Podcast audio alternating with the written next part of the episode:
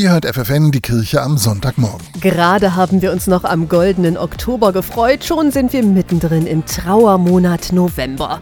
Dem Monat, in dem viele Niedersachsen an ihre Lieben denken, die schon gestorben sind.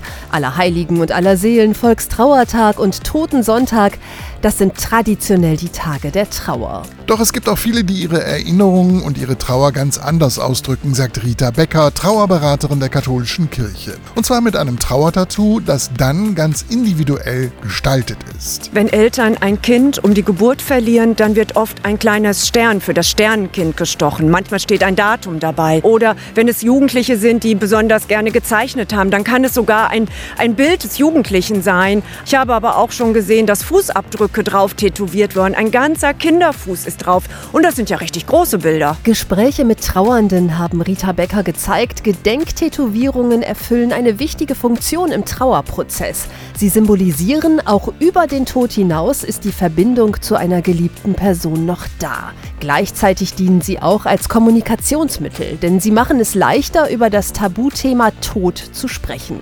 Eine Frau, die ihren Bruder verloren hat, erklärte es ihr so. Wenn dann mich Freunde ansprechen, was hast du denn da? Was ist das für ein Tattoo?